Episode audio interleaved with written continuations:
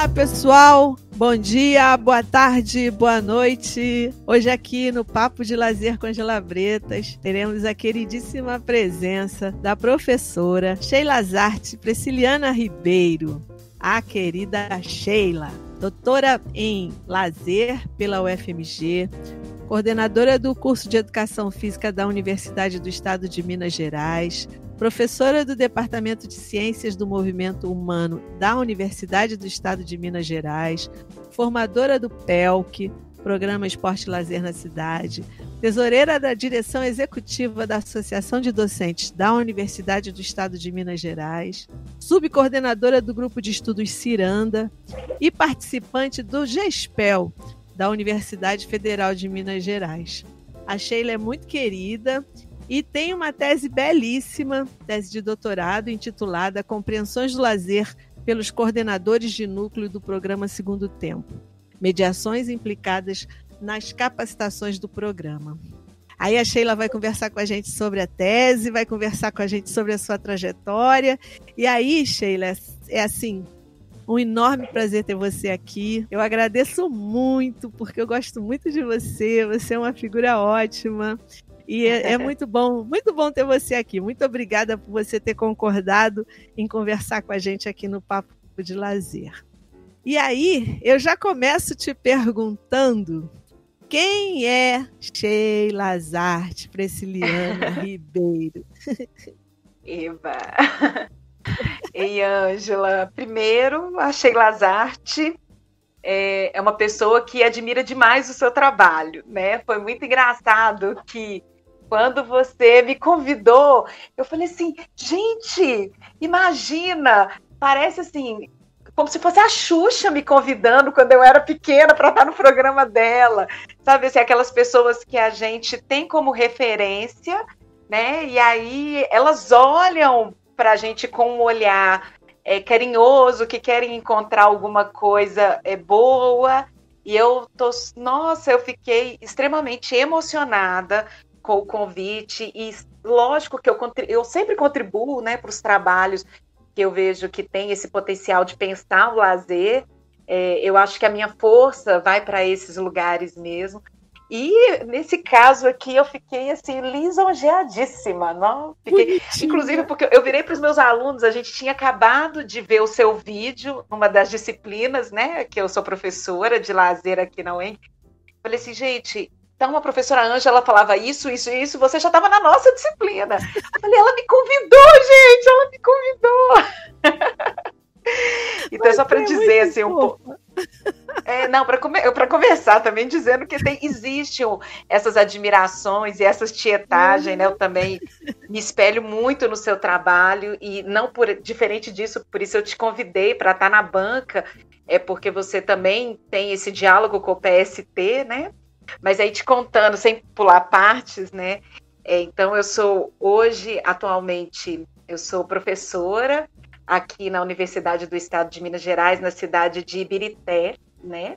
É uma, é uma universidade muito grande, né? Espalhada é, por toda Minas, é, e a gente tem aqui o curso de Educação Física, que recebe pessoas, então, dessa região é, do Estado e trabalho muito com a disciplina de lazer, políticas públicas de esporte e lazer, é, na graduação em educação física. Eu sou formada em educação física e fiz o mestrado e fiz o doutorado na escola, e também a graduação, né, na UFMG, onde é, criaram um grande laboratório de, de pesquisa sobre o lazer, né, e, e isso me envolveu completamente, exatamente via o programa Segundo Tempo é, e atualmente, então, eu ocupo esse, essa série de cargos, né? Porque a gente nunca é só professora quando entra na universidade.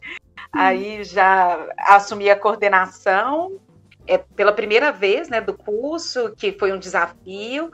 É, colaboro com o sindicato, porque vejo também que é necessário, é a organização que eu percebo que tem potência de nos representar.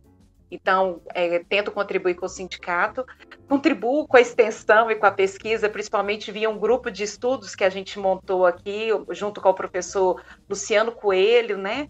E que tem esse, esse viés de estudar o lazer, a infância e a cidade. É, também contribuo com os grupos, né, com o GESPEL e com o Oricolé. De fato, eu acho que lá eu partilho, né, é, são muitos trabalhos que esses grupos vêm produzindo e aquelas reflexões me ajudam a também me atualizar. E, e eu acho que existe essa partilha, né, de alguém que já está agora experienciando esse outro lado da, do trabalho, é, e aí no âmbito é, da, da universidade, mas sempre tive muito carinho, principalmente é, com os programas de política pública nos quais eu me formei muito, né? Então, o programa Segundo Tempo e o programa Esporte e Lazer da Cidade do ex-Ministério do Esporte, eles foram programas de, é, de, de um eixo principal na minha formação. É, isso, inclusive, me, me fez pesquisá-los, né, e me faz até hoje pensar e atuar um pouco no âmbito das políticas públicas, mesmo na graduação em educação física. E aí me conta então, você, você, como é que você chegou a ser, é, a escolher educação física? Como é que foi esse caminho de você chegar até a, a UFMG para estudar educação física? E, e, como é que, aí você falou do Oricolé, o Oricolé está sempre presente, né? O Oricolé é assim, é. nosso, nosso como nosso grande ninho, né? O Oricolé tá. Todo mundo fala do Oricolé, é um barato isso. E aí, como é que foi essa sua trajetória? Assim, você, você saiu da onde? Assim, assim, ah, não, eu vou estudar educação física por, causa disso. O que que te levou à educação física? Como é que foi? Nossa, é, obrigada, Ângela. Eu gosto de resgatar a memória, né? Eu, vou até, eu olho para cima para ficar pensando longe mesmo, porque parece que está distante, né? É, eu venho de uma família é, muito pobre, ninguém tinha feito universidade na minha casa. É, e aí a minha mãe fez um esforço para estudar numa escola pública, mas uma escola mais próxima do centro. Né? E nessa escola eu me encontrei com grupos de pessoas que já tinham no seu horizonte o vestibular como caminho de formação, né? Assim, pessoas que já falavam de um vestibular. E foi aí que eu fiquei sabendo que existia né, essa, essa possibilidade articulada à escola, né, articulada a, a, ao estudo. E, então, por exemplo, na minha família, eu sou a primeira a ter curso superior, né? Bem essas histórias que hoje parece que é, assim, se multiplicaram um pouco mais, né?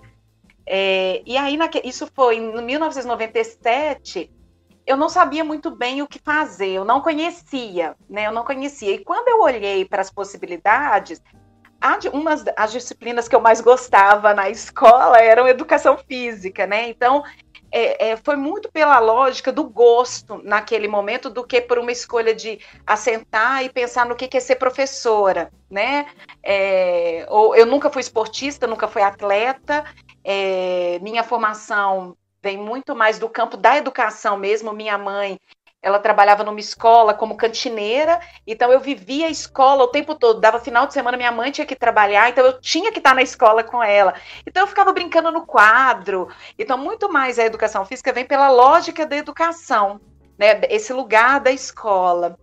E, a partir daí, eu começo então a, a, a dialogar com a UFMG, que foi e é para mim uma referência até hoje. É, formei em educação física e na época é, eu lembro direitinho que os principais trabalhos que surgiam é, de estágio, e eu tinha que trabalhar em todos para conseguir pagar a passagem de ônibus, né? Xerox. Naquela época não tinha as bolsas estudantis que tem hoje. Inclusive, se não fosse pela Fundep, que, era uma, que é uma fundação de apoio ao estudante da UFMG, eu, eu provavelmente não teria entrado na universidade também. É, e lá, os, o, o que mais surgia era a recreação, colônia de férias, trabalhar final de semana em clube. E aí eu fui me inserindo nessa perspectiva um pouco de atuação no campo do lazer. É, mas esse ponto ele não foi fundamental conscientemente, né? Aí eu conheci a ACM, que é a Associação Cristã de Moços, né? E, e essa associação ela tinha um programa de formação para recreação. Né? Inclusive foi por causa dela, né, que eu tive a experiência também de sair do país e trabalhar com recreação fora do país. É, isso apareceu muito nesse âmbito, assim, circulava essas informações dentro da escola de educação física. Então eu fui me apropriando, né, de tudo. Dentro da escola de educação física, eu, eu, no primeiro momento, eu me associei muito à ginástica. Né? Então, tive, por exemplo, como orientadora a professora Kátia Lemos, né, naquele momento ali dentro da universidade.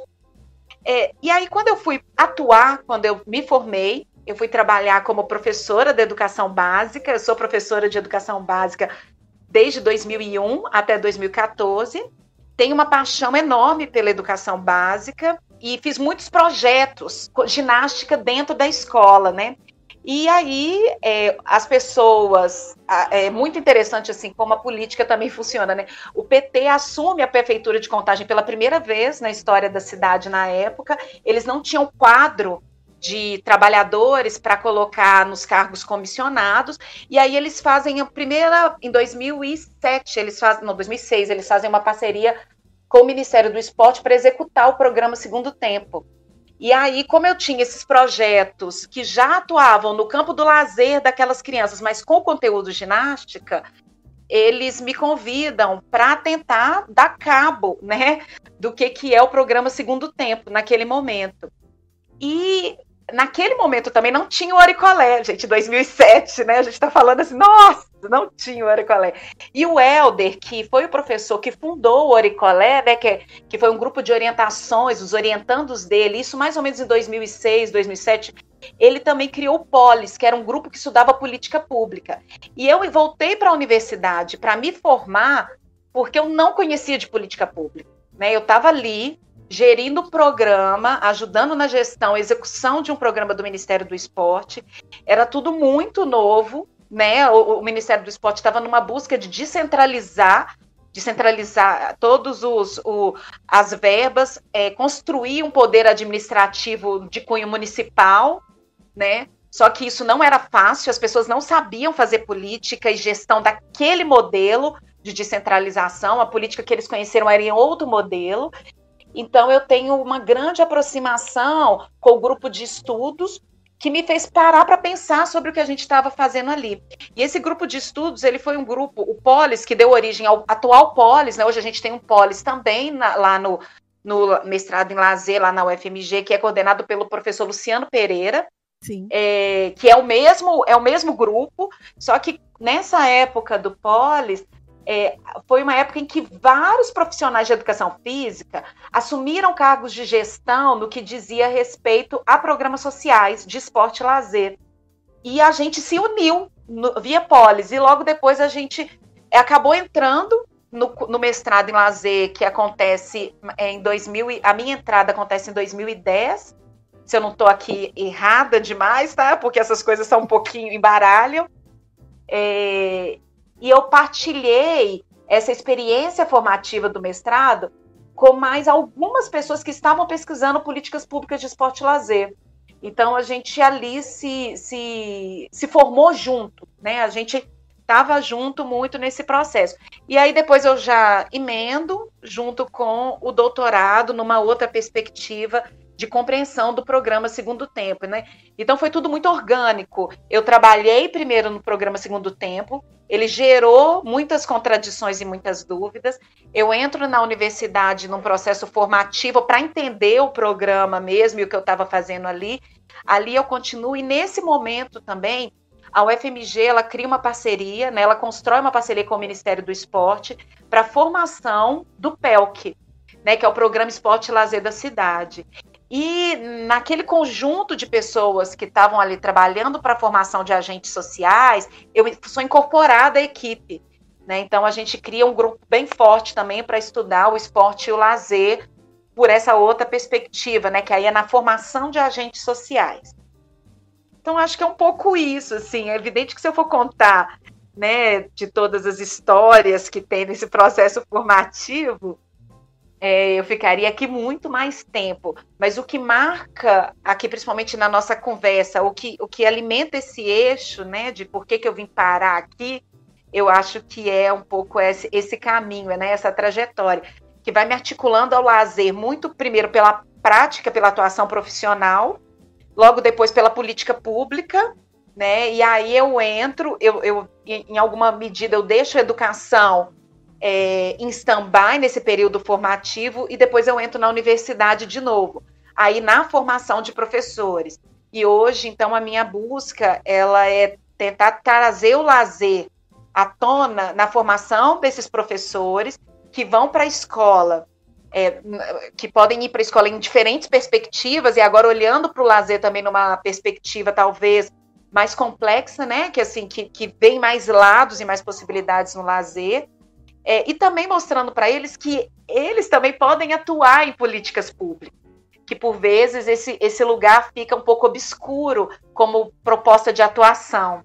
Você tem toda a razão. A gente conversou com o Fabiano Pérez, né, que é outra cria lá do Oricolé, e, e um, um, uma, uma coisa que um, um, aspecto que ele trouxe que foi muito legal, é exatamente esse que você está falando, que é obscuro, que é para e é verdade, né? A, a, possibilidade do professor de educação física atuar na, nas políticas públicas, né? E aí porque eu não sei você na, na, com os seus alunos, mas normalmente essas disciplinas ligadas ao lazer, elas ficam meio assim, os alunos, ah, tá, tem que fazer, vou fazer, mas é, é, eles não têm ainda a, a, compreensão, por isso que é importante a gente estar sempre falando, né, apresentando as coisas, porque eles talvez não tenham muito a, a compreensão da amplitude do lazer, né, e do, do lazer enquanto campo de possibilidades de intervenções, de estudo, de pesquisa, né? E aí, quando você traz isso, a gente conversou com o Fabiano, ele falou também é, de, de quanto é rico, né, você atuar em políticas públicas de lazer, né? A, a, entrar nesse campo, intervir nesse campo, pesquisar esse campo, né? É muito rico. E o PST, como um programa daquele tamanho, né? O PST imenso, né? O PELC imenso, vida saudável imenso. Foi um momento muito rico para o campo do, do, do esporte, do lazer.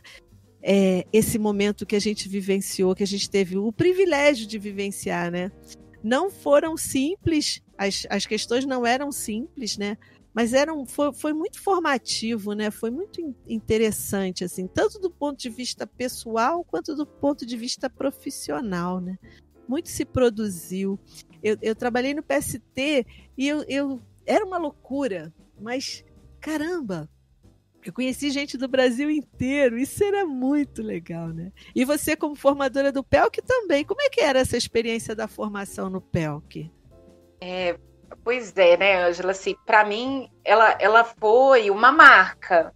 É, quando eu estava me formando como professora universitária, e, e em alguma medida eu tinha clareza que eu ia acabar nesse lugar, né? Mesmo ainda não sendo concursada, né? Nesses momentos de, gradu... de mestrado a gente fica um pouco na incerteza. É... Mesmo sabendo que ali eu atuaria, o PEL que ele me ensinou é, assim, a lidar com a comunidade, né? A, a grande diferença para mim, a marca de diferença, além do cunho teórico, por diversas vezes é confuso. Por exemplo, o programa Segundo Tempo ele tentava abarcar diferentes teorias e isso, em alguma medida, parecia que é, não falava a mesma linguagem, né? Me parecia assim que, por vezes, em, por uma teoria, né? Quando eu olho o lado desenvolvimentista da, do programa Segundo Tempo, eu acabo não trazendo alguns aspectos que são sociais e que estão ali é, é,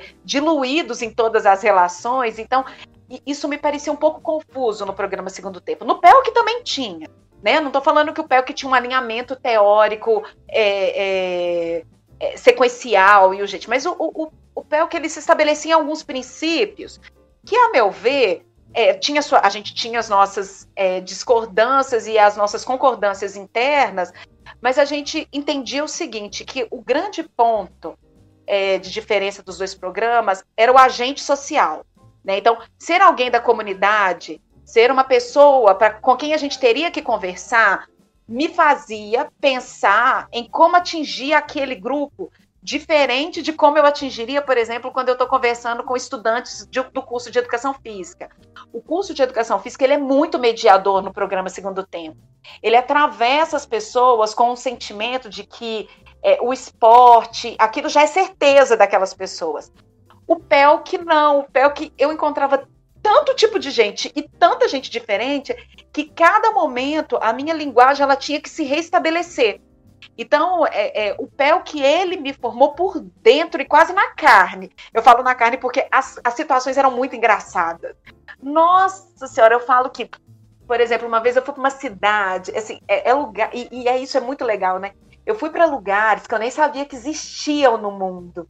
Né? Então, assim, eu já dormi num hotel que não tinha vaga nem nada, então eu dormi no hotel mais capenga da cidade, e que eu ouvia os barulhos e ficava assim, ai meu Deus, vai entrar um bicho aqui agora que eu não conseguia fechar a porta do hotel.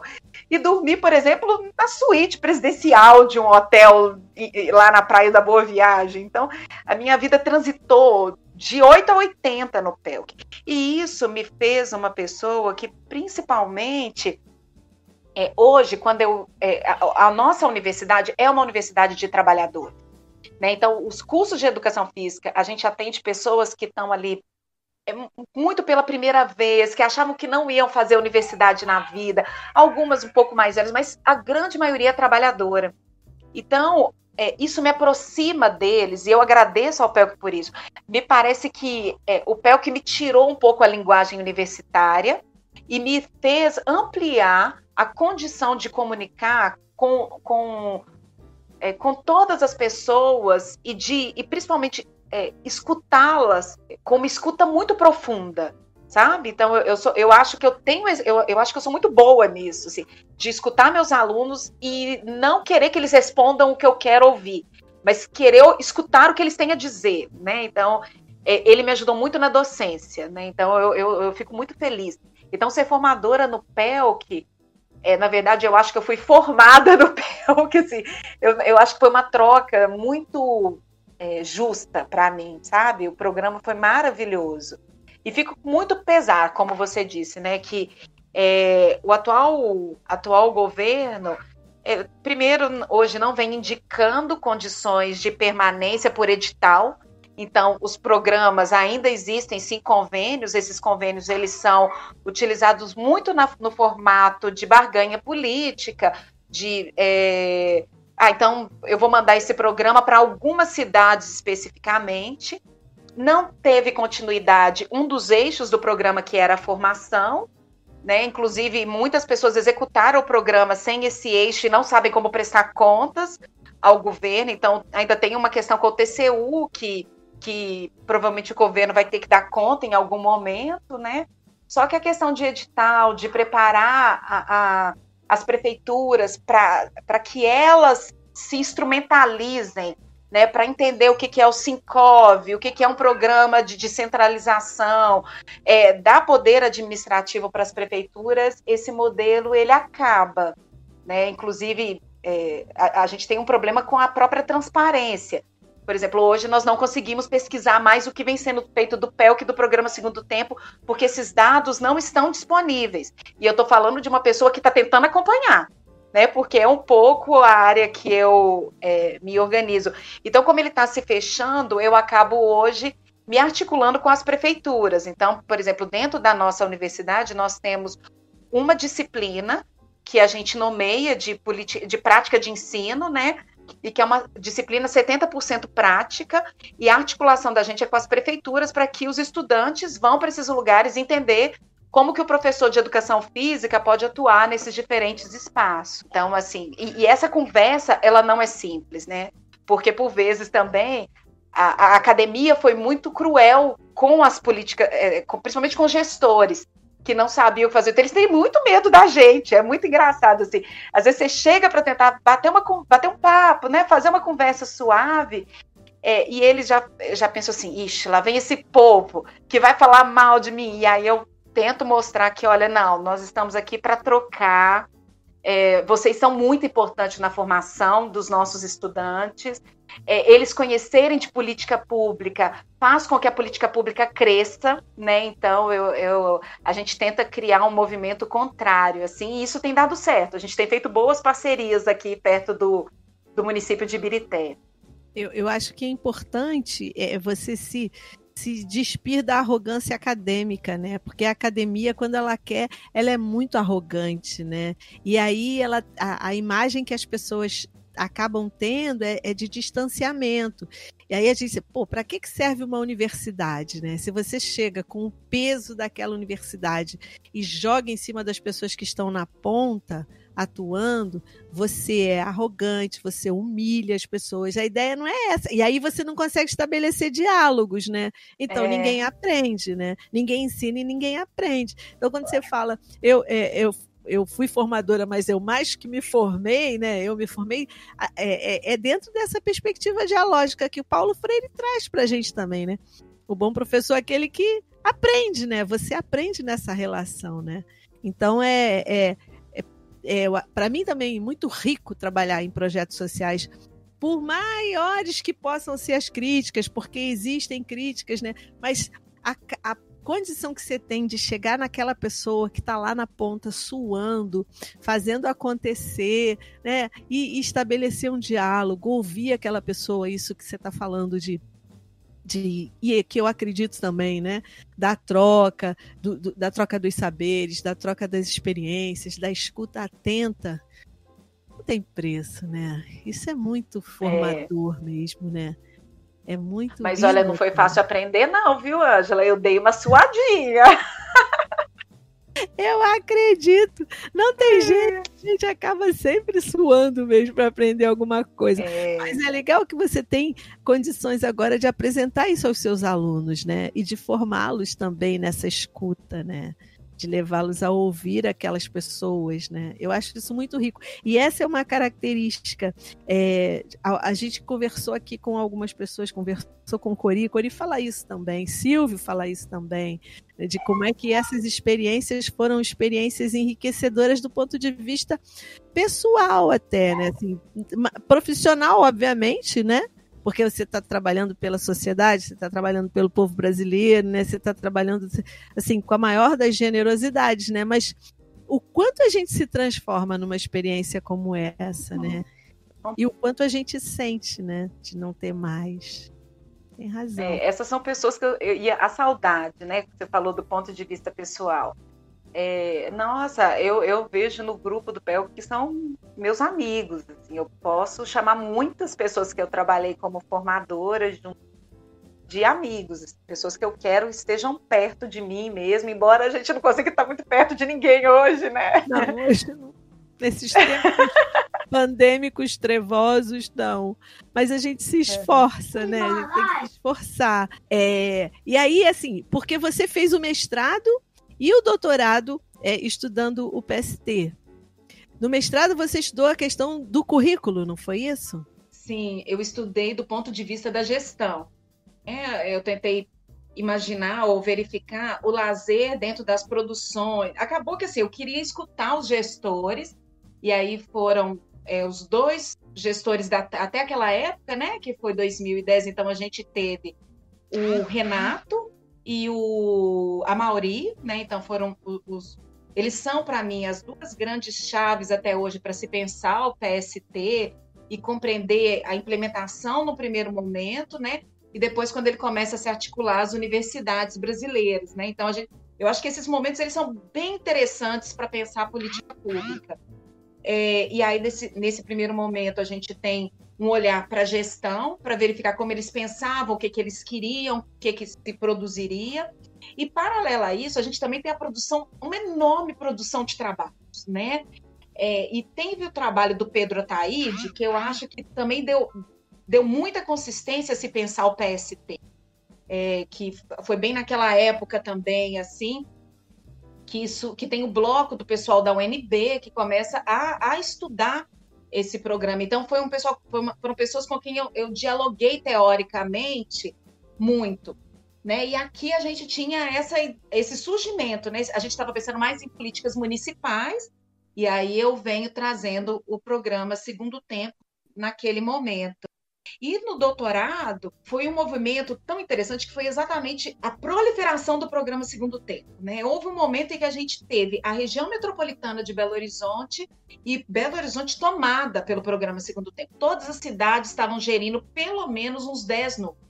E o programa Segundo Tempo não era pequeno. É, exatamente, cara, ele não era pequeno, né? Ele não, ele não acontecia assim com seis núcleos igual o PELC O PEL que tinha uma cidade que tinha um núcleo e fazia todo o efeito. O programa Segundo Tempo ele vinha meio é, para cidades como Contagem, que é, tem uma população com, ma com mais de 300 mil habitantes, o programa vem com muito, muito núcleo. Então, eu lembro que assim, é, eu queria dar todo o potencial de fala aos coordenadores de núcleo, que foram. Eu, é, eles foram personagem, né, meu, o sujeito principal da pesquisa no doutoramento. É, e aí eu faço esse diálogo, né? Tentei construir uma linha do tempo que em alguma, algum momento perdeu-se, né? Assim, eu não consegui alinhavar tudo, mas eu trouxe então essas é, um pouco essas duas reflexões alguém que pensou o programa e alguém que executa o programa. Eu nunca trabalhei com é, o público-alvo. Né? Eu nunca, eu não consegui trabalhar com as crianças, né? Embora tenham trabalhos que tragam isso, né? Alguns trabalhos, eu lembro do, profe, do professor Leonardo Toledo, que ele fez algumas pesquisas com é, é, participantes do programa, né? Então eu, eu via um pouco nesse sentido. E aí teve um terceiro momento da política pública que eu acho que foram e que travou um pouco, que foi a ideia de avaliar e sistematizar tanto o PELC quanto o programa Segundo Tempo, que aí começa com um livro organizado pela professora Eustáquia na PUC é, aqui de Minas, e depois ganha mais âmbito com a ideia de monitoramento e avaliação e cria o sistema Mimboé, né? Que aí daria aquele terceiro grande avanço que seria a política pública. E que eu penso que se a gente, né, se, se o programa tivesse continuado com o grupo que estava, é, ou, ou com outros grupos, mas que pensassem numa sequência de política pública, né, que não parar, que não estabelecesse um rompimento com a política, é, talvez hoje a gente estivesse caminhando para um sistema nacional de, de esporte lazer, né, que também estava travado naquele momento. É, e que, na minha opinião, que é evidente que ela talvez faça pouco efeito para as pessoas, né? Mas eu acho que a gente tem que estabelecer essa lógica de termos entendimentos diversos mesmo. É, na minha opinião, seria um avanço para o esporte e para o lazer no Brasil. Né? Quando a gente estabelece um sistema de repasse financeiro para os municípios e que se consolidasse é, na execução é, do município e depois numa autonomia municipal né, para a sua gestão própria, para olhar propriamente para os seus sujeitos, que sujeitos daquela, daquela comunidade, né, daquele, daquele grupo, né, grupo político não, mas daquela cidade, eles conseguissem construir a, a, o esporte o lazer da cidade mesmo, né, que não viesse de um, de um programa é, é, que só o dinheiro né, que só o dinheiro viesse do governo federal e que cada um pudesse estabelecer a partir de conhecimentos construídos dentro da comunidade. É, isso, isso seria um sonho realizado, né? Porque a gente é, é, é uma ideia mesmo forte da autonomia dos sujeitos, né? E da, e da possibilidade de se aproximar dos territórios específicos, né? Porque é isso, né? Cada cidade é uma cidade, tem seus territórios, tem seus habitantes, seus, seus valores, suas maneiras de viver, né? E aí a gente pensar, seria riquíssimo se conseguisse, né? Mas. É, mas tinha. Ai, uma eleição no caminho. Né? tinha um golpe no meio do caminho. Tinha, tinha um golpe no, meio do caminho. Tinha uma, uma eleição que não tinha muita fake news no meio do caminho. Sim, sim. Mas aí me conta, você então, você hum. fez a sua pesquisa em BH, porque BH tinha tantos, tantos núcleos. A Bahia também, a gente via estados assim imensos. Ceará, no Ceará cada cidade tinha um, pelo menos um núcleo do, do PST na época que eu entrei. Muito é. interessante isso. E aí você, você trabalhou em BH com gestores de BH. Como é, é que você fez não, essa seleção? Como é que foi isso? Isso, mestrado, eu trabalhei só com os gestores no âmbito federal mesmo. Tá. Né? Então, eu só, eu, foi, foi só o Renato Sadi e o Amauri na época. E com os tá. documentos, tá. isso, e com os documentos que eles produziram, que na época eram os cinco livros é, primários, né, primeiros, é, que foram organizados por Renato, e eu tentei tratar muito a partir da formação né, do, desse eixo formativo que o programa Segundo Tempo tinha também. Por isso que eu conheci seu trabalho, né, porque exatamente no ano de 2009 é quando o Amauri começa o lançamento do primeiro livro, né, que são os, os, os processos pedagógicos do programa Segundo Tempo, né, aqueles eixos norteadores do programa Sim. Segundo Tempo, é, que ele faz, então, a parceria com as equipes colaboradoras já em 2010. Ele abre, então, aquele leque para o Brasil inteiro e termina aquelas formações que eram é, em pequenos, juntava todo mundo da cidade e ia para né, um lugar. Então, eu estudei esses dois processos formativos é, e quando começa as equipes colaboradoras, eu também acho que tem um, um, um avanço, um corte e um outro processo formativo que rompe com os processos anteriores, né? E aí, talvez mais ligado e articulado ali naquele momento do programa Segundo Tempo. E aí, nesse 2014, quando eu começo o doutoramento, BH tinha Contagem, Betim, Sabará é... e BH, Contagem, Betim e Sabará. Eu vou pegar essas cidades próximas e faço uma pesquisa, então, com coordenadores de núcleo aqui da região metropolitana, mas só uma, uma regional de Belo Horizonte, que Belo Horizonte tinha cinco regionais.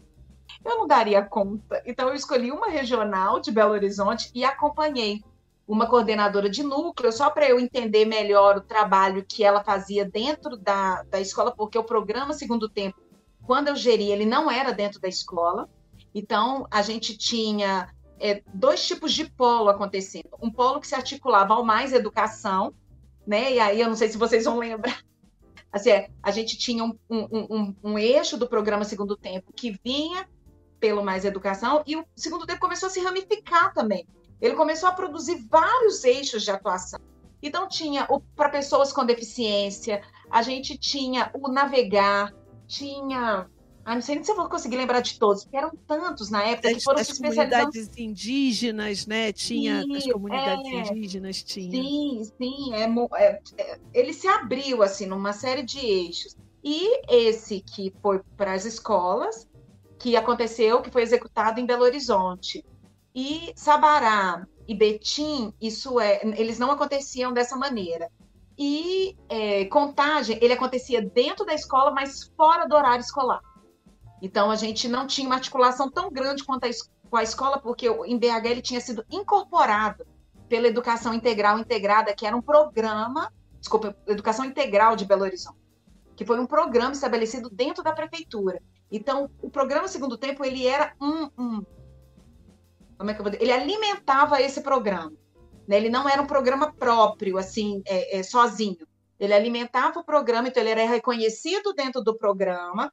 Os professores vinham das secretarias de esporte. Era, o programa foi executado pela Secretaria de Esporte, mas ele era articulado e coordenado por uma supervisão do programa da educação integral, né, do município. Os outros não. O professor, é, o, o coordenador de núcleo do programa Segundo Tempo, ele era o articulador comunitário. Então, Isso. ele que fazia todo o vínculo com a comunidade, né? Naquele Sim. outro, nesse outro modelo de execução do programa segundo que foi o caso de Betim, Sabará e Contagem. Então eu conversei com dois grupos distintos e que trouxeram duas perspectivas diferentes, né? Principalmente sobre a formação. Né? E aí naquele momento a formação do programa Segundo Tempo ela era obrigatória, né? Em 2014 ela já era uma formação diferente, ela já era uma formação obrigatória que reunia os coordenadores dois dias, né, em um determinado local e esses coordenadores passavam um dia ali e aí ali eles conversavam sobre questões como o, os planejamentos semestrais, os planejamentos de núcleo, né? Como que é, é, alocar isso no site, nos, ai, agora esqueci o nome do sistema, no Sicom? É, não, era um, Sicom, era um sistema é, de. É, é, CISAP. CISAP. É. Isso, era o CISAP. Eu estava aqui tentando lembrar como é que era o nome daquele sistema, meu Deus. Isso então, dava ele... confusão. É isso, né? Nossa, Até entender. Dava confusão demais. E, e, e aí que eu percebi que é, é tanto conhecimento que a universidade, pensa, pensando no curso de educação física, ela não daria conta. Né? Tanto que isso, inclusive, depois me gerou dúvidas. E eu hoje, por exemplo, eu tenho uma orientanda que está terminando uma pesquisa para saber como que o que, que, é ensinado dentro dos cursos de graduação no que se refere à política pública. E, ao mesmo tempo, o que a gente tem chegado à conclusão é que se não tivesse um sistema formativo que ensinasse essas coisas básicas, o coordenador de núcleo, mesmo sendo formado em educação física, ele não daria né? Então, uhum. assim, é, a formação, eu estou cada vez mais convencida que a formação de política pública, você evidente que vai escolher uma pessoa que sabe do esporte, que sabe do lazer, que sabe articular essas questões, mas ela precisa de uma formação que seja dela própria, né? Em que as pessoas conheçam os sistemas de, por exemplo, de mapeamento de política pública, como era o CISAP, é, conheçam, por exemplo, do Mimboé, conheçam do Sincov, porque eles também têm que se articular a esses, a esses sistemas, né? É, o ministério hoje ele não, não existe né, o Ministério do Esporte, mas os ministérios da cidadania ainda utilizam Sicov. Então, assim, ele não foi rompido com o processo do golpe, ele não, não, não se rompeu essa lógica ainda. É por lá que se presta contas. Né? Então, eu, eu percebo assim: é, quanto mais a gente se articula as prefeituras, mais o aluno, o estudante de educação física, ele tem condições de se instrumentalizar, né? Porque se ele chegar lá, ele não vai cair de paraquedas, igual a gente caiu em alguma medida. Então, eu, é, eu, eu fico pensando nisso. E, na, e eu lembro também dessa tese, que foram questões que eu cheguei, que alguns modelos formativos do programa Segundo Tempo, como, como eles foram executados, né?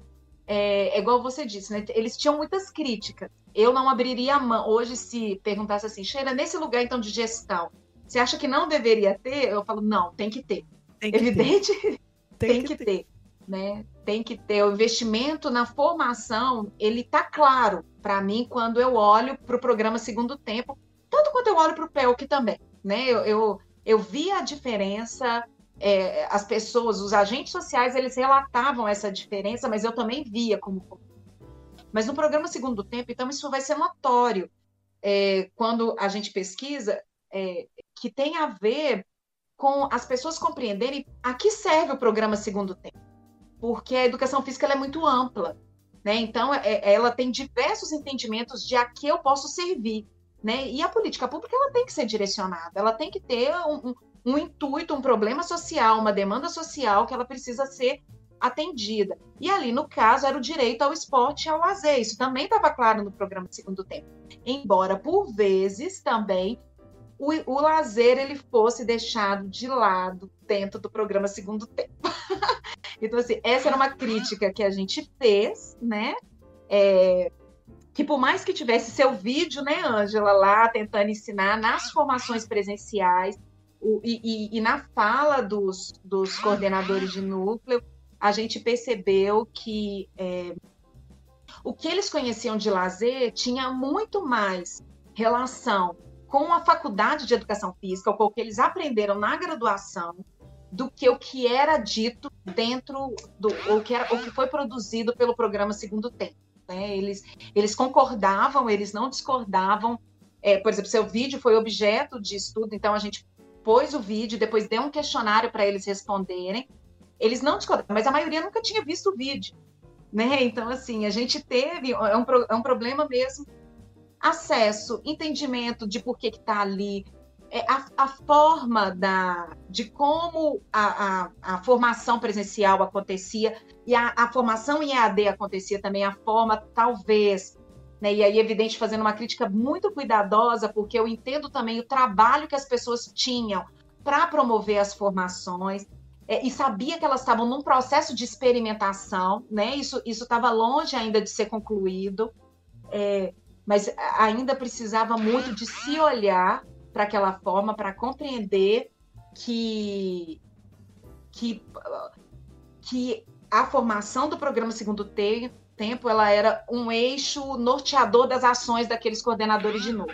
Ela, ela não era, assim, no meu entendimento, não era o que eles mais precisavam entender da formação e que eles falavam para mim, não, Sheila, eu só quero entender como é que, como é que, deixa eles, se eles me falarem como é que eu vou aprovar esse tal do plano, do plano pedagógico do núcleo, o, PP, o PPN, PPN, eu já fico feliz, porque me parece que voltava muito os PPNs de vários coordenadores de núcleo, né? Então esse relato para mim ele, ele foi uma ele, ele foi uma, uma indicação, foi um, ele tinha um indicativo muito grande de que a formação, o cunho administrativo dela era mais interessante para o grupo do que o próprio eixo formativo do que se queria é, ensinar, né? Parece, eles, acho que eles pensavam assim, olha, disso eu dou conta, né? A, a, faculdade me ensinou a dar conta do esporte, a faculdade me ensinou a dar conta do lazer.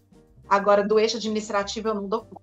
Não, e também a gente é. teve dois momentos de formação, né? Foi um momento de formação presencial que eram dois dias, isso que você falou. E depois, quando passa para EAD, isso perde um pouco também, porque você reúne aquelas pessoas para verem os vídeos, e aí vê vídeo, e aí vê vídeo, e aí, sabe? Então isso também ficou para nós formadores, assim, porque a gente gostava da, de estar junto com o povo, né? Cada, entrava um professor, falava, outro vinha, falava, e aí a gente abria as dinâmicas, fazia um monte de coisa.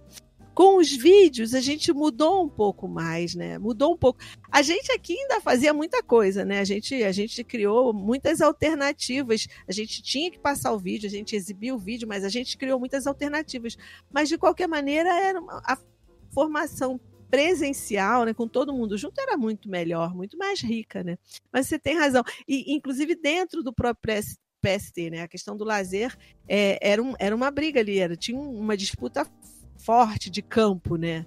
Ali, era um. Era, mas era. Mas, pô, foi uma experiência riquíssima, foi uma experiência incrível, inesquecível mesmo. Uma pena que a gente não tenha a, mais a mesma força, né? E isso que você falou também, do, do eu andei buscando algumas coisas no site também, não achei. É, se a gente não tem o SEMI, se a gente não tem reposit alguns repositórios aí, talvez o Vitor Marinho, a gente tivesse, a gente estava agora uma situação bem difícil, porque muita coisa se perdeu. Quer dizer, Sim. no site você não acha mais muita coisa, né? No site do Ministério você não acha mais muita coisa, né? Não. Acho e que eu... nem o vínculo do site com o repositório lá da UFIGS a gente acha no site Eu do acho Ministério. é, não tem mais. Você tem que saber uhum. que existe, né? É. Uhum. E aí, para quem está chegando agora, não sabe que existe, né? Você não você fica. É, mas, mas, é, mas eu tenho uma certa também é, impressão, Angela. Eu nunca pesquisei, então eu estou falando realmente de algo que eu tenho percebido nessas buscas como docente. É, de que o, o o programa Segundo Tempo e o PEL, eles tiveram um cunho formativo, tanto no âmbito da universidade, quanto no âmbito ali do, de quem trabalhou, que foi é, é, de uma ordem talvez não não foi a intenção primeira da política pública, né? Mas ela formou em tal medida que hoje nos municípios eu consigo perceber, por exemplo, pessoas que atuaram nesses dois programas assumindo lugares de gestão né, assumindo lugares junto na comunidade. Então, eu, por exemplo, esse, como eu procurei, pesquisei em cidades próximas aqui, eu criei alguns vínculos, né, e sei de pessoas que estão nesses lugares, né, e, e, e também fazendo as suas produções e os seus entendimentos de como a política pública deveria ser democratizada. É, e eu acho que esse simples fato já traz para a gente uma, é, o entendimento do quanto valeu a pena para além né, do que se foi naquele momento. Evidente que a execução daquele momento ela garantiu, estava ali colocado, o menino estava ali brincando, né? O menino estava ali é, se relacionando com outras crianças e fazendo as suas intervenções sociais. Então, a, a criança estava ali, o adulto estava ali. Então, pronto. Mas mais que isso, eu tenho essa essa é, por exemplo, em Belo Horizonte, é, me deixa muito feliz o formato que a Secretaria de Esporte tem. Você conversou com a Malabi, você deve ter, eu não sei exatamente de, do que, que vocês conversaram, né? Depois eu vou ouvir o podcast certinho, mas é, ele hoje está bem na gestão, né, na, na, prefeitura de Belo Horizonte, e eles têm feito um trabalho agora de tentar, por exemplo, construir um, um centro de avaliação das políticas públicas que eles vêm promovendo. Ele falou. Eles, inclusive, é, eles inclusive não precisam do pé. Eles falaram: olha, a gente devolveu o PELC, que a gente não, ele não se encaixava no que a gente queria enquanto gestão. Então, é muito legal quando o município assume para si essa autonomia, é, é, faz o seu concurso, tem seus profissionais efetivos e vai lá se relacionar. É evidente que isso acontece lá. A gente ainda não tem prefeituras aqui na redondeza com a mesma é, com a mesma dinâmica de Belo Horizonte, né? Eu vejo assim contagem tentando construir algumas coisas, mas ainda não passou pelo público, o que para mim é um diferencial, né? É, vejo Betim também tentando, eles já têm algumas políticas bem consolidadas, mas ainda não tem também essa ideia do analista de política pública, de esporte lazer consolidado ali dentro do, da secretaria. É, e aí é evidente que tem cidades que um pouco mais afastadas que vão construindo ou ainda fazendo a sua medida, né? Infelizmente, porque talvez não tenha uma política pública de cunho nacional que exija dela um novo formato de gestão. Né? Porque olha, é, quando você pensa assim, nossa, eu posso receber verba para dar esporte e lazer para todos, isso é uma movimentação dentro da prefeitura. Né? Eles têm que aprender a como construir essa parceria. Então, esse movimento ele era muito educativo. Né? Então, é, é, é, isso que eu acho que é uma perda na, na forma da política pública. Mas, ao mesmo tempo, quando você fala que conhece pessoas que estão assumindo funções e cargos e do cada um do seu jeito, né, com sua com a sua bagagem, isso é um legado importante, né, que só só leva a gente a pensar no valor desses programas, né? Porque as pessoas ficaram, as pessoas permaneceram, as pessoas estão. Isso é muito rico, né? Isso é muito é muito valioso, né? Porque não se perdeu aquela não, não, não se perdeu completamente o que foi o que foi criado, né? O que foi vivenciado. Quando você fala das pessoas que estão ocupando cargos e funções, né? o quanto isso é legado, né? O quanto isso é, é ficou perma, permaneceu, né, como legado tanto do PELC quanto do PST, né? As pessoas passaram por uma experiência que foi extremamente educativa, formativa, né? E o ideal seria que, como você falou, houvesse um, um sistema nacional de esporte e lazer, um plano nacional de esporte e lazer, e a gente não tem. Infelizmente, essa trajetória foi interrompida, mas eu acho que a gente tem que continuar na batalha. Não dá para parar, ah, com não. certeza. E a é, formação dos a... alunos é, tem a ver com essa batalha. Isso é que é bonito que você está fazendo. Não, eu, eu, eu, ia concordar com você, assim, de. É, acho que as. Inclusive, as pesquisas não deveriam acabar, né? Nesse lugar que a gente está, é, que passa pelo fazer da pesquisa, pelo lugar do fazer da extensão, é, quanto mais a gente conseguir é, é, voltar a dizer desses programas, voltar a dizer do que acontecia, é, pode parecer um pouco saudosismo, num intuito de que ah, eles eram programas ótimos, né? E aí a gente tem clareza que eles não eram programas excelentes ainda, que eram programas que estavam no processo da sua construção é, e na tentativa de se consolidar mesmo igual, como, como política pública, né?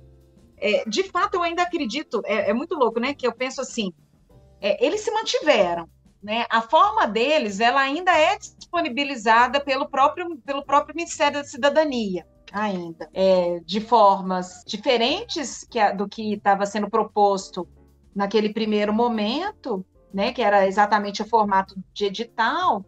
É, e sem dizer também, sem, sem esquecer que o próprio segundo tempo e o próprio Pelk, eles também foram, em algum momento, principalmente naquele é, naquela período da Copa, eles foram ofertados a muitas cidades, né? Cidades que tinham poder administrativo, que faziam é, conexão com os grupos políticos que estavam dentro do Ministério do Esporte na época, eles também aconteciam dessa maneira, né, Angela? Então, assim, a gente também não, não, não é, tem que lembrar que o programa Segundo Tempo e o PEL, que também, é, em, em, alguns momentos, eles é, foram é, acessados por esse viés político.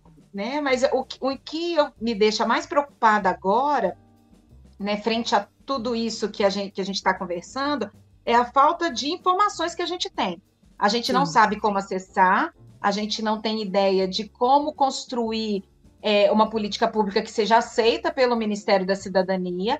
A gente não tem noção de como produzir diálogos com o Ministério da Cidadania e o Ministério ele tem criado uma política de exclusão das universidades de todo o processo é, de execução, né? E eu acho que essa é uma discussão muito interessante que eu vejo, por exemplo, a professora Luciana é, construindo.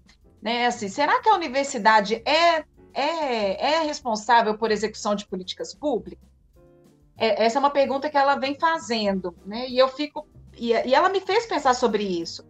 E quando eu lembro, é muito engraçado, e aí quando eu lembro do PELC especificamente, e lembro do programa Segundo Tempo, eu tento defender que a universidade tem que estar nesse lugar de, de, de apoio às ações políticas. Né? Talvez eu esteja até equivocado, eu esteja falando aqui é, de um lugar que não pensou e não refletiu tanto sobre isso quanto a professora Luciana vem fazendo, mas, por exemplo, esse lugar de formação é, profissional, ele é um lugar que cabe bem à universidade. Esse diálogo em relação à extensão, é, principalmente assim essa junção de um movimento é, que pode estar articulado à comunidade, ela me lembra muito a extensão e a gente pode aprender nesse movimento. Então, é, eu ainda acho que a universidade, ela diferente do que o Ministério da Cidadania vem, vem concebendo, ela pode estar num lugar de muito apoio, de muita reflexão e até de avaliação junto com, com a própria política pública eu acredito que esse é um lugar, esse é um, um, uma, essa é uma possibilidade da, da universidade, sim. Quando você aproxima da extensão, você explicita isso, né?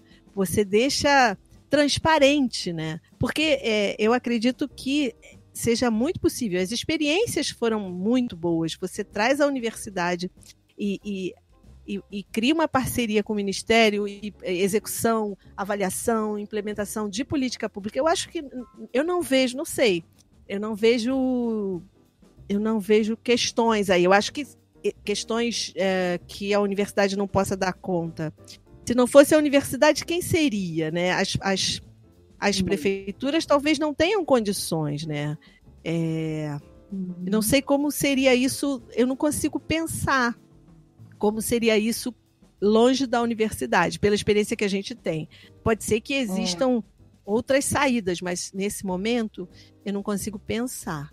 Só se tivesse um corpo muito forte dentro da própria, dentro da própria prefeitura ou dentro do próprio ministério, né? Isso, Na isso. época a gente lembra bem, o ministério não tinha pernas para fazer o que o que ele faz. E talvez essa seja a crítica que a Luciana faz, né? Assim, é, enquanto a universidade ocupar esse lugar que é de auxílio, talvez o próprio ministério não, não amplie seu grupo para co conseguir produzir é, políticas mais efetivas, né? É, talvez esse seja o caminho que ela é, organize o pensamento. Eu, de fato, eu, eu tive, vi uma fala de um orientando dela, estou trazendo o nome dela aqui muito mais para a gente estar tá junto, dialogando, né, e uhum. pensando junto mesmo, do que necessariamente é, fazendo uma crítica à reflexão que eles eles estão é, né? produzindo. Isso eu acho que ela é necessária, é, atual e que talvez ela possa apresentar saídas interessantes a, a, a perguntas que estão colocadas para a gente mesmo. Eu penso nisso também. Eu penso assim, eu, como a experiência da gente é pela por meio da universidade, né? Eu penso nas dificuldades que as prefeituras possam vir a ter é, e aí você, você falou, é, a prefeitura de BH está num nível diferenciado de outras prefeituras em relação a, ao esporte ao lazer, né? Porque tem pessoas extremamente qualificadas, né, que passaram pela universidade, que, que integraram grupos e tal, não é, é, e que conhecem a discussão do lazer, né, do esporte do lazer. E isso não é comum, isso não é para todas as prefeituras, né? Você não encontra pessoas é, com essa discussão em todas as prefeituras, né? Além das questões uhum. da gestão também. Então, assim, é, eu acho que a universidade tem um papel muito importante nesse, nessa formação de quadros para as prefeituras, inclusive, né? É, é, você pensar em analistas de, de políticas públicas com essa formação né, no lazer, com esse conhecimento do lazer, é, avaliadores é, é, que têm esse conhecimento, pessoas que possam ter a condição de implementar, de acompanhar, de monitorar.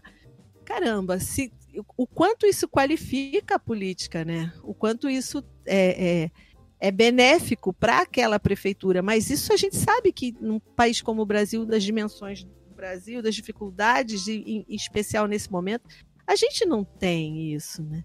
Então fica, fica muito desigual também. É, uma, é também uma das marcas da desigualdade, né? O acesso a esse conhecimento. Né? E aí eu acho que a universidade tem um papel ai, a desempenhar. Mais um. Mas isso também só, só comprova. Demais. É, né? Mas isso também só comprova a importância da universidade pública para o povo brasileiro, né? Assim, a gente, uhum. a, gente, a gente sabe desse valor, né, Sheila? A gente sabe desse valor. Ah, querida, Sim. eu estou muito feliz de ter você aqui. E aí, assim, já encaminhando para o final, eu queria que você me dissesse como é que você fruía o lazer antes da pandemia e como é que você está fruindo o lazer nesse momento pandêmico, trevoso. Ai, Angela, oh, é, é, bom, vou falar então de um, de um, de uma, um lugar muito privilegiado, tá, Angela? Assim, principalmente nesses momentos. Então, é importante as pessoas compreenderem, é, ainda mais quem estiver escutando a gente, que eu falo de privilégio, gente, mas não é, é privilégio perto do que a população vive. É, meu desejo era que o direito de todos tivesse é, em execução como eu acho que o meu, em alguma medida, está. Né, que eu tô, embora a gente aqui esteja recebendo parcelado e ao final do mês eu posso ficar em casa, né? Eu, eu não preciso é, sair. É, o Estado tem garantido então a minha a minha permanência em casa. Evidente que com um trabalho muito precarizado, né? O meu computador ele é péssimo. Eu estou fazendo, inclusive, essa conversa com vocês pelo celular. Né? Então, a gente entende que em casa a gente não tem as condições de um, um equipamento, por exemplo, de EAD também. A gente, então, é, é um trabalho que está acontecendo no formato muito, né, como eu já disse, precário. O meu trabalho. Agora, o lazer, os meus momentos, eles têm ficado muito poucos. É, eu tenho trabalhado demais, quando não é nas coisas da escola, é, na, na, educação do meu filho, eu tenho, né? Vocês viram aí, ouviram ele algumas vezes, eu tenho um filhinho de seis anos, então é, algumas questões da escola, né, vieram para casa, embora ele esteja, ele seja pequeno, ele acabou de fazer seis anos, então a gente realmente não está ainda no processo de alfabetização, mas estamos num processo de letramento do, do mundo, da, da né, dos objetos que o cercam. Então ele exige muito a minha atenção. Então meu lazer é tudo que ele faz, né? Acaba que essa é uma fala muito ambígua, porque então não é lazer, né? Acaba não sendo lazer, parece muito Sim. mais como uma ideia de obrigação. E entra um pouco nesse processo, assim, por vezes, a obrigação de estar junto dele é, é, me faz esquecer das minhas coisas, né? Então, o que eu tenho, o que eu peguei para falar assim, não, Sheila, então Escolhe uma coisa para você no seu tempo. Eu tenho aprendido a fazer macramê e tentado ler à noite. Ler coisas que, que não são da educação. É, é, feito minha mente, feito é, tentando me apaixonar né, de novo pela leitura, me apaixonar por obras que eu já li na minha vida e que eu queria voltar em algum momento. É, eu gosto muito disso. E o macramê, não sei se vocês conhecem, vocês sabem do que, que eu estou falando, gente? É um, é um. É como se fosse um trançado assim, que faz uns painéis, não é isso? Que faz, isso. que pode fazer suporte para vaso para vaso de plantas, né? Isso é bonito, eu sei, conheço. Isso, isso. Então, é, a corda, né? Aprender a dar nó de novo foi uma experiência. E eu tenho minhas plantas, Ângela, que eu converso com elas eu moro aqui no interior, vim para o interior porque eu tenho uma relação é, ímpar com a terra. Assim, a terra me faz bem, gosto de plantar, gosto de ver o que a terra, como a magia da terra é.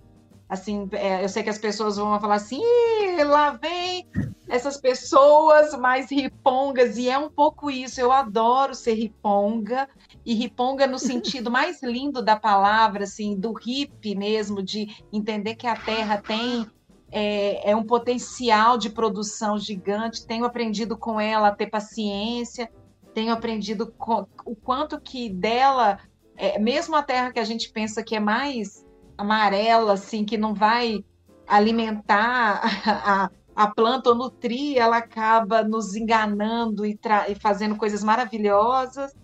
É, então eu tenho, é, eu moro, né? Eu vim pro, um pouco para o interior também para sentir isso de novo, esse contato com a terra, contato com as plantas, é, e me deixo participar da, da calma que elas estabelecem aqui ao meu redor. Então, esses têm sido os meus pontos de apoio mas confesso que eles têm ficado mais raros. Agora, dia 18, eu entro de férias e tenho e quero arrumar um pouco mais a casa, né? E, e, e cuidar um pouco mais das plantas também, assim que eu conseguir ter é, mais tempo. Mais tempo, né? Uhum. E meu amor, e o que você diria? É, que, que referências você daria? Que dicas você daria para quem nos ouve e quer conhecer um pouco mais o campo do lazer?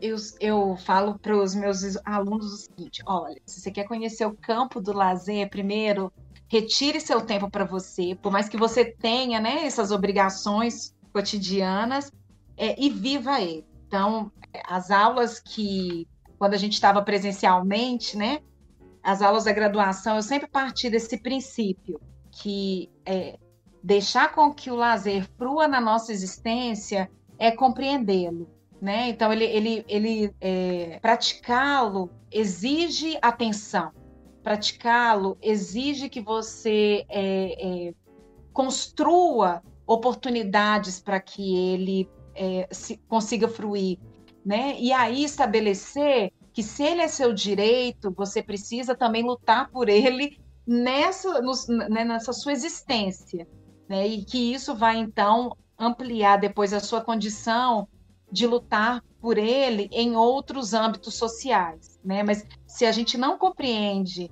é, a necessidade dele na nossa vida e, e como que essa necessidade ela pode ser suprida, eu não consigo também construir um campo de lutas para organizadamente né, solicitar isso em diferentes espaços políticos e espaços públicos. É, então, é, a gente conversa muito sobre isso, assim, da situação da mulher e, e, é a situação, por exemplo, a qual eu me estabeleço, né, que não só da mulher em si, mas ainda a mulher mãe, né, que é uma situação em que a gente acaba é, criando em alguns lugares, em alguns momentos, uma abstinência da nossa fruição do lazer em, em detrimento da fruição de outras pessoas, né?